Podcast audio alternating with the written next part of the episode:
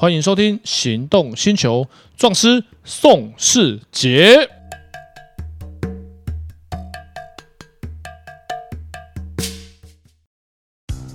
你终究要开欧洲车的，为什么不一开始就开新世代 Skoda Fabia？欧洲制造，欧洲 NCAP 安全五颗星，唯一真本事，就等您亲临全台 Skoda 展示中心试乘体验。Skoda，聪明的就懂。欢迎收听《行动星球》，壮师宋世杰。哎，我是导叔导根座。哎，导叔，我们今天来聊一个有趣的法律问题。嗯，最近呢，在各大群组、车子的群组疯传一个影片，那个影片是一个女生在开车，呃，女生坐在副驾驶座，然后打电话报警。嗯，有个人骑摩托车拿刀要砍那台车。有这段影片我有看到，各大群组都有流传，车子的群组都有流传，很多人就哎就标注问我说，哎。宋壮师，这个有没有法律问题？你觉得这个有没有法律问题？他最后就是撞，呃，从他的车屁股撞了下去嘛？你是说砍人骑摩托车砍人那一个？那砍人一定有问题啊！那开开车去撞摩托车这个行为，嗯、呃，他算不算自卫？如果算的话，没有吧？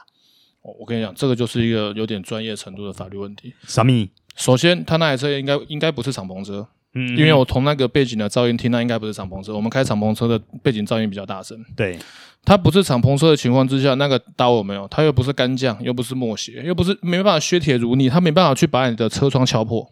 但是我会怕啊，你会怕那个部分构成恐吓没有问题啊？你记不记得我们之前有讲过那个自卫过当的比例原则？嗯，如果他们那一对男女他们在上车之前就被对方追砍，不管有没有成伤，嗯，那你上了车你都安全了。因为他骑车撞不了你，对，你可以撞你，你不会受伤。对，他拿刀也伤不了你，对不对？有敲过玻璃就知道，一把刀是敲不破汽车玻璃的。对，很难。嗯，然后钣金也打不坏，除非你是敞篷车，它切破你的棚，伤到你，这有可能。嗯，好，那在这种情况，你在车上你就属于就安全了。然后那个影片撞他也是故意的，很明显是故意撞那台摩托车。哎，可是这样听起来的话，就会有一点点模糊地带，就是，所以你的意思是说，今天他开的这台车。为了出于哦，或许我们讲的是自卫的问题，然后开车把他撞了。嗯，在这个状况下，其实开车那个人是有罪的喽。有，呃，依照我们的经验，这种情况会判有罪。他不能算自卫，他算自卫，可是过当，所以算过当自卫。对，对，自卫过当的话，那就不会免罚。哎，那你讲到这个，我想到之前有一个还蛮轰动的社会新闻，就是呃，曾经有个小偷，然后闯进了人家家里面，然后家里面正好有有个孕妇。然后老公呢，他可能本身就是那种呃特种部队训练出身的。嗯，我这个印象我有印象。你有记得记不记得这个新闻？我有印象。对，为了出自于自卫，于是那个小偷就被他勒死了。这个部分呢、哦，我记得他判判很轻，判最后判缓刑。为什么会判有罪？理由很简单，因为小偷进来偷东西，他没有伤害你们。可是我怎么知道说他临时会不会起什么歹意或什么之类的、啊？呃，有起意、起心动念，还要配合行动。我哩咧，我哪知道他什么时候行动啊？他如果手上没有武器，因为我记得那个新闻，他好像是躲在厕所，后来偷东西躲躲在厕所，主人进来发现他才开始反抗。所以也就是说，今天当你要不要出手自卫等等，你还得看他对方有没有犯意哦，是这样意思吗？呃，看他有没有重伤害你或伤害你的犯意。他在你家出现，你绝对可以打他。我们这时候就要讲美国，美国大部分的法律，他很多年前大部分的法律，只要在你家他是陌生人被打死，几乎都判无罪。嗯对啊，可是，在台湾，你看呐、啊，我在当下这么急，假设我是他，我在当下这么紧急的状况，我哪我哪有可能去判断说他会不会伤害我，他会不会伤害我老婆，他会不会伤害我家里面的任何一份子？对，而且重点是这么紧急的情况也来不及打电话给我。对，所以，所以我的意思是说。今天，如果我们的法律要求我们在现场都能够做出这么精准的判断，有时候似乎是一件很难的事情呢、啊。就这里，我们来比较一下法律。那个案子，我记得在加州有一个，因为加州大部分的地方的法律是规定院子不可以有围墙，你只能你看电影嘛，他们就只能够有植物或植被那些比较用种一些比较高的树来当当围墙。他们大部分规定是不可以有围墙的。嗯，有一个日本人，他去美国留学生去念书嘛，去美在美国念书。大家一般不是像我们以前念英文系，我们知道，其实美国的口语叫你不要动，不是 stop，stop 是课本讲的，他、嗯、他会讲那个字叫 freeze，嗯，叫你不准动。可是那个英文不太好，他听不太懂，嗯，他叫他不准动，他已经拿枪对着他，他还是朝他走过来，他觉得你我叫我都已经拿枪了，我叫你不要动，你还空手走过来，他觉得你要攻击我，就开枪把他打死，法院判无罪。啊，这个是在美国，但是在但是在台湾不可能判无罪，因为第一枪支不能持有，第二我们拿这个判例，他判有罪是因为他没有要攻击那些屋主，嗯，绝对没有啊，有的话法院大概不太可能判到他无罪。你就算你攻击，还看你持有的武器到什么程度，所以这种情况我们讲他这个案子好了，这种情况呢，小偷在家里面发现小偷怎么办？其实不用打电话报警啊，为什么？当你发现小偷，他打电话报警的时候，第一个那个转接，等你完成办案程序，小偷大家都伤害你，不然就跑掉了。嗯，这如果你是一个人的话，先去能够不要跟他冲突就不要跟他冲突，他能够偷东西、钱财、身外之物让他走就算了。我不能跟他抵抗吗？如果你如果能够和平的解决，你让他偷我就算了。为什么？因为他来偷你家，他知道你住哪。你今天跟他抵抗，他明天再来，后天再来，你不用生活，他你他不用生活，你要生活啊，在扁他啊。呃，那大家都不要生活啊？没有啊。如果说我是特勤队出身来呀、啊，谁怕谁？我再扁你一次啊！哎，那首先你是特勤队出身，但是你有家人啊，小孩呢？你老婆怎么办？你们你们全家都是宪兵特勤吗？靠腰，那这样子，啊，对不对？那你你如果跟他抵抗了，像、嗯、像以前我在便利商店打工，嗯、主管在之前训练都说，碰到强盗就给他偷，完全不要抵抗，整间店给他搬都没关系，收银机整个给他搬走都没关系，都不要跟他抵抗。原因是因为。你打得赢他，但是其他店员可能打不赢他。他如果心存心报复的话，他来砸你的玻璃，或是其他班的时候他再来乱，那会影响的损失一定会更大。啊，对，你收银机被他搬走，一天一夜，我们那时候才一万多两万块，损失就这样。嗯、他来砸我们的强化玻璃一片也不止啊。嗯，那不行啊。那如果说假设我是受过特战训的，我能打赢他，我能够保卫我自己的财产，这样也不行哦。哦，你们当年教官没有教你们吗？教什么？只要你们是退伍需要列管这些特勤的兵种、特种部队的兵种，啊、你们在路上都不可以动手打人，被打你们都要尽量装孙子啊？为什么？因为你们动手基本上都判输，因为你们受过特种训练。那已经是三十年前的事情了，那也算啊。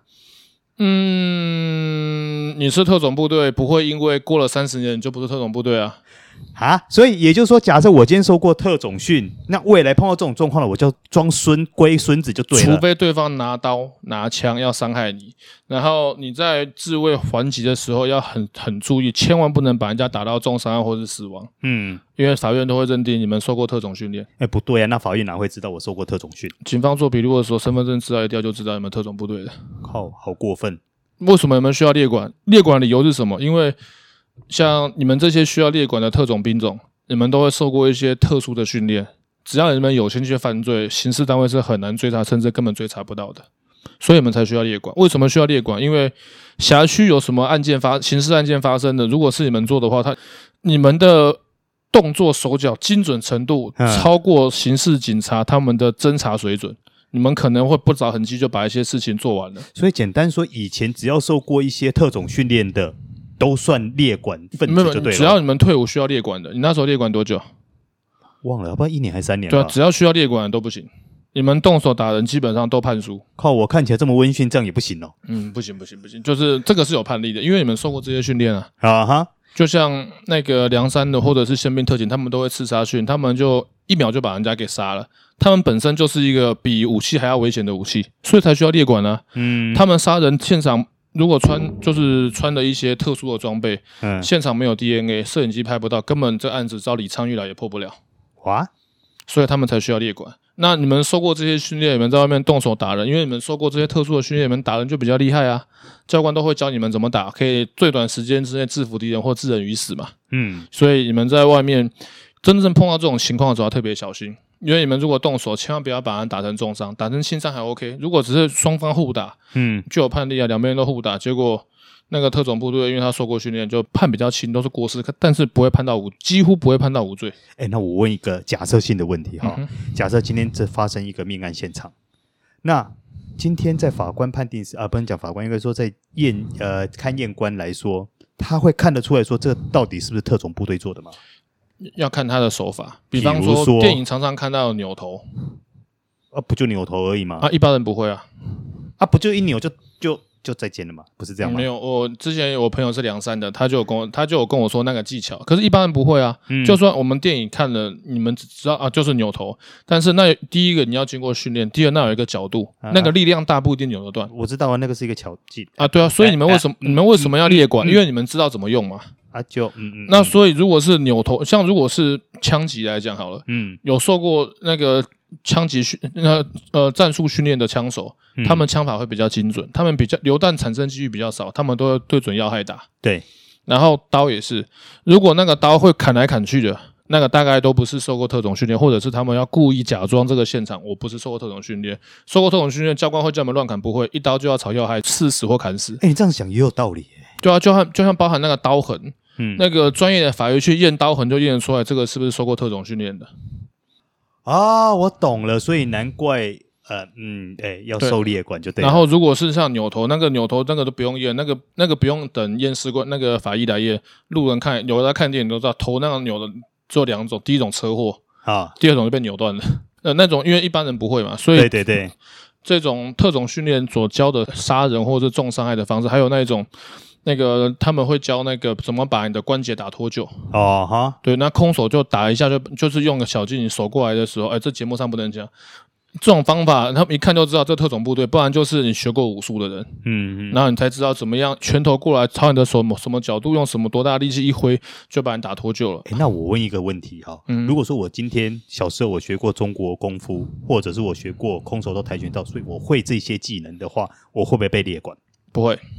对啊，那这样那这样的话，那我们以前受过训的不是何其倒霉？嗯，你们是为了国家，为了人民。嗯，对，哎、啊，像我很喜欢玩枪，我本来想去受训，我想去参加奥运的射击比赛。嗯，我一个朋友就告诉我，他他也是特种部队，他说千万不要。为什么？你不用拿到奥运的奖牌，你只要在台湾前几名，全部都会被注意，因为你们的枪法是超越常人的准度。只要在我们的辖区，因为他那个射击他们会登记嘛，对，你只要名次达到前几名，成绩比较好，只要在我们辖区有枪击案破不了，他就会找你来泡茶。所以，诶，我我打个比方来说，像我们这次去奥运，其实有很多射击选手表现都非常好，啊那个、都会被列管，包含射击、射箭会不会？呃，弓箭不会，除非死因是弓箭。弓箭其实也不能够持有，那个它呃没有杀伤力的可以，有杀伤力的不行，十字弓那些都不行。嗯嗯，但是什么空气手枪那个就成绩好，那个国手等级的都那个他们警方那边大概都有资料啊。是、哦、成绩成绩不好的没有，成绩好的都有资料。成绩不好的就是哎，抗战还不够就对。对啊，就像以前那个教我的那个朋友，他也是特种部队，他教我的训练就是你拿一个气球，呃，在视线范围之内射程十公尺之内。从头的高度落地，你眼睛不能看那颗球，然后你眼睛看前面，球在这边，啊，枪在身上，然后你只有一枪的机会，气球两从一米八释放落地，大概一秒多两秒，嗯，落地之前你就要拿你眼睛不看那颗球，你要拿起来上膛，一枪就把那球打爆。一般一般人是不可能有这种准度。这很神啊！不会不会，这练就好，这很很很简单，我练几天就会，这不难。哦，真的啊，这么厉害？这这这个不难，嗯，就是你在视线范围之内，然后射程十公尺之内。嗯，然后你拿一颗气球，跟人头一样这么大。嗯，我现在看着你球放在这个地方，然后释放，它慢慢掉落降落嘛。降落的时候，我身上有枪套，有里面装枪。嗯，然后我眼睛看着你，然后我要在释放之前，枪套打开，枪拿出来，上膛击发，然后眼睛都不要看那个球。嗯，达到这种程度，那一定受过特别的训练的。哎，那我问一个，在我们节目之前，我问一个，嗯，比较实际一点的问题哈。像我们这次奥运国手在。奥运的表现很优秀嘛，譬如说哦，我们的那个柔道也拿到亚军啊，那譬如说罗嘉玲也拿到呃跆拳道的铜牌嘛，嗯，那站在法律的角度来说，这些人有可能会被列管吗？嗯，有可能，也是有可能，有可能，就是这个定义就是，如果你们在辖区有发生了这一些事情，就空手伤呃致人于死的，那原则上一般人不太会，对，除非你跟巨石强森一样，一拳就把人家打死。那如果在你，比方说你住这边，隔壁就发生一个人被打爆了，空手打的，那一定不绝对不会是一般人做得出来的，要么特种部队，要么就是受过柔道啊、泰拳啊这一些空手道这些训练达到一定程度的选手，或者这些专业人士们，他们才可以空手几下就把人家打死。哦，所以他们还如果说万一辖区内真的有发生类似的案件的时候，他们还是有可能会被关切，就对了。那有可能被关切，因为警方会有破案的压力啊。因为没有凶器，我们要怎么去找凶手啦？嗯，对不对？有刀伤，我们去寻刀追人；有枪伤，我们去想看看这刑事局弹道比对资料有没有这把枪开枪的记录。啊，今天什么都没有，那就好我们。他们就会想到这辖区的这些。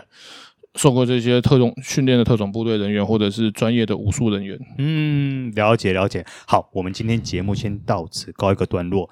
下个节目呢，我们该聊什么？哼哼哼哼哼哼，也是很精彩的，哎，敬请期待。好，我们下次见，拜拜，拜拜。